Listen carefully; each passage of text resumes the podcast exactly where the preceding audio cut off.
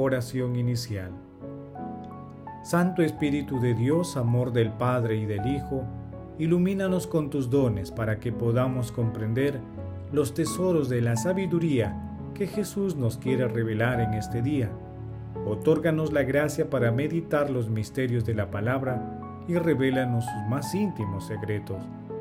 Madre Santísima, intercede ante la Santísima Trinidad por nuestra petición. Ave María Purísima, sin pecado concebida.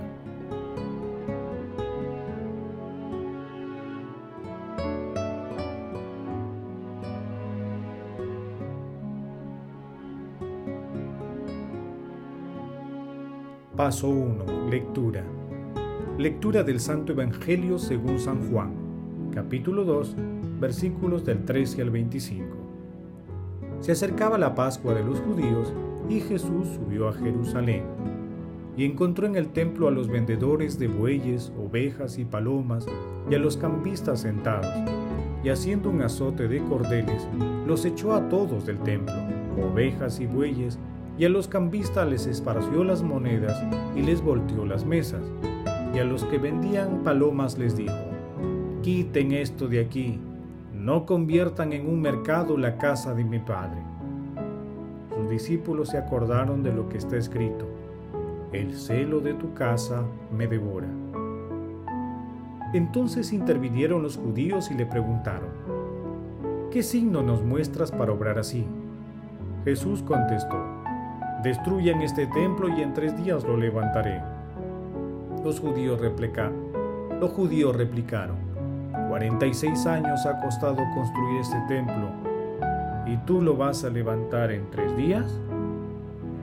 Pero él hablaba del templo de su cuerpo, y cuando resucitó de entre los muertos, los discípulos se acordaron de que había dicho eso, y dieron fe a la escritura y a la palabra que había dicho Jesús. Mientras estaba en Jerusalén por las fiestas de Pascua, muchos creyeron en su nombre, viendo los signos que hacía. Pero Jesús no confiaba en ellos, porque los conocía a todos y no necesitaba el testimonio de nadie acerca de los hombres, porque él conocía lo que hay dentro de cada hombre. Palabra del Señor, gloria a ti Señor Jesús.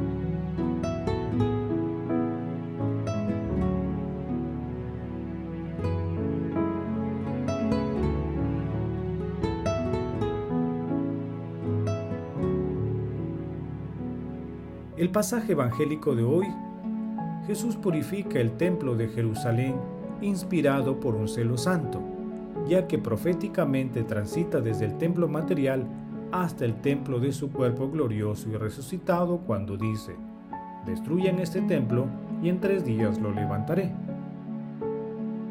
Los escribas y doctores judíos no entendían el verdadero significado el templo al que se refería era su propio cuerpo, que finalmente fue sacrificado en la cruz y que resucitó al tercer día. Recordemos que cada cristiano es templo de Dios y una piedra viva del santuario que Dios quiere.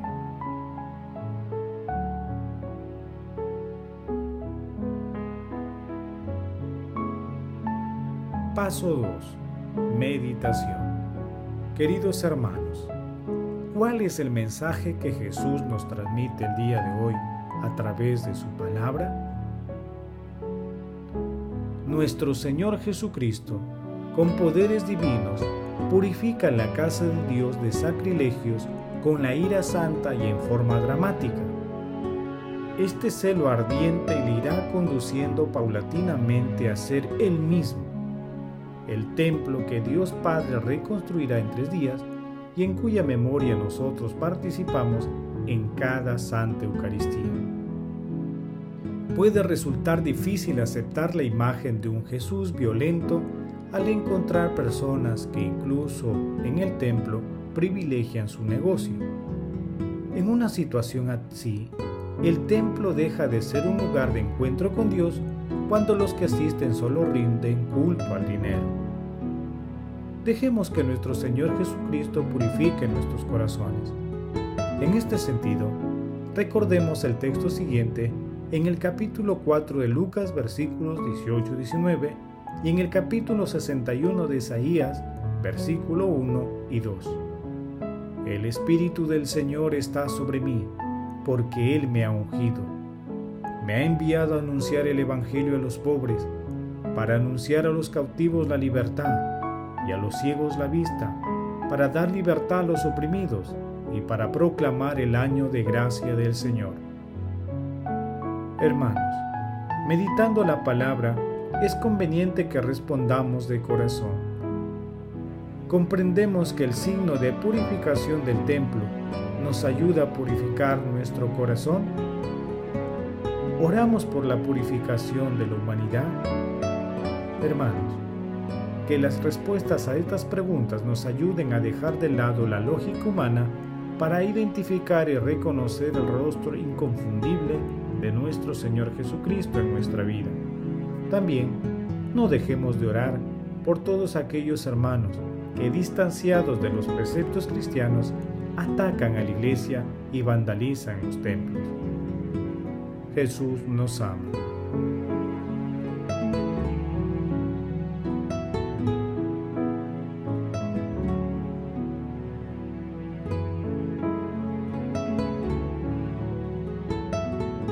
Paso 3.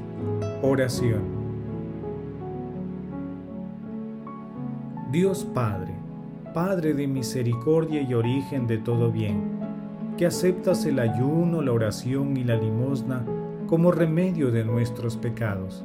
Mira con amor a tu pueblo penitente y restaura con tu misericordia a los que estamos hundidos bajo el peso de las culpas. Padre eterno, tú que vas edificando el templo que somos nosotros, haz crecer unida toda la iglesia para que llegue a ser la nueva Jerusalén, verdadera visión de paz. Espíritu Santo, derriba las barreras levantadas por nuestro orgullo, para que no se nos niegue, aunque seamos pecadores, la alegría de convertirnos en verdaderos templos de la presencia de nuestro Señor Jesucristo en el que podamos entrar en comunión plena y perfecta con Dios Padre. Amado Jesús, extiende tu rostro de perdón a todos los difuntos de todo tiempo y lugar, especialmente a los que más necesitan de tu infinita misericordia. Madre Santísima, Reina de la Paz, intercede ante la Santísima Trinidad por nuestras peticiones. Amén.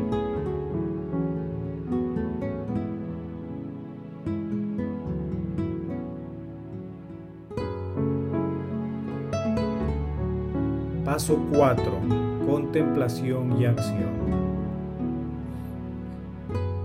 Hermanos, contemplemos a Dios con una medida de pseudo Macario el alma que posee todavía en sí misma la energía de la tiniebla de las pasiones y se deja guiar por ella, no pertenece al cuerpo de Cristo, sino que es cuerpo de tiniebla y todavía sigue siendo parte de la tiniebla y viceversa.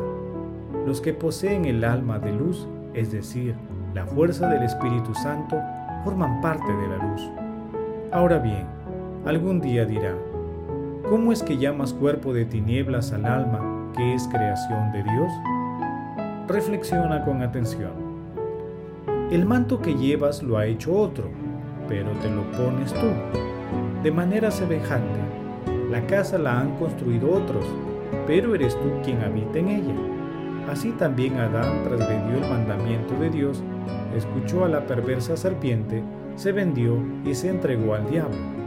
Y el maligno revistió de tiniebla el alma la criatura buena que Dios había hecho a su imagen.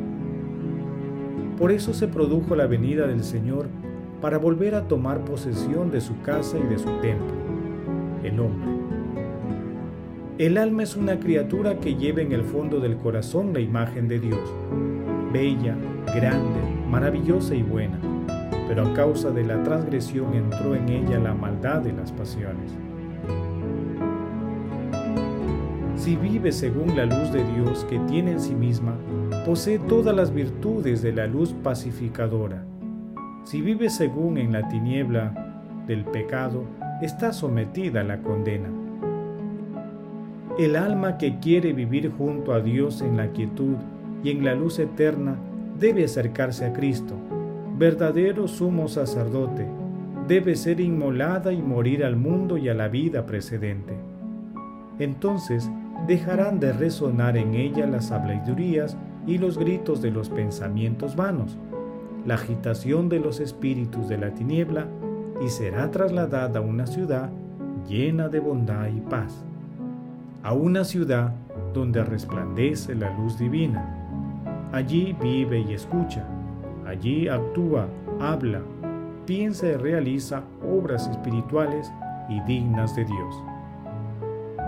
Queridos hermanos, hagamos el compromiso de acercarnos a la misericordia divina y dejar que nuestro Señor Jesucristo purifique nuestras vidas. Asimismo, acudamos frecuentemente a la Santa Eucaristía y participemos de la acción purificadora que llega a través del Espíritu Santo. Glorifiquemos a Dios con nuestras vidas.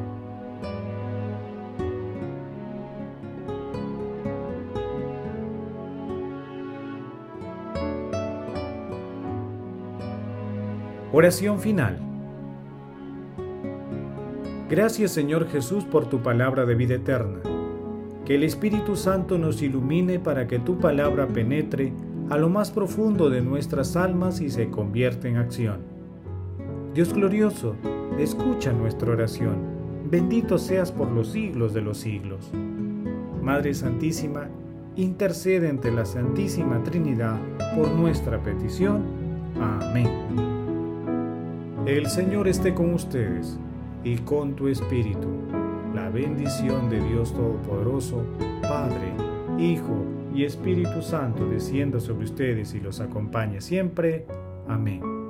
Bendigamos al Señor, demos gracias a Dios.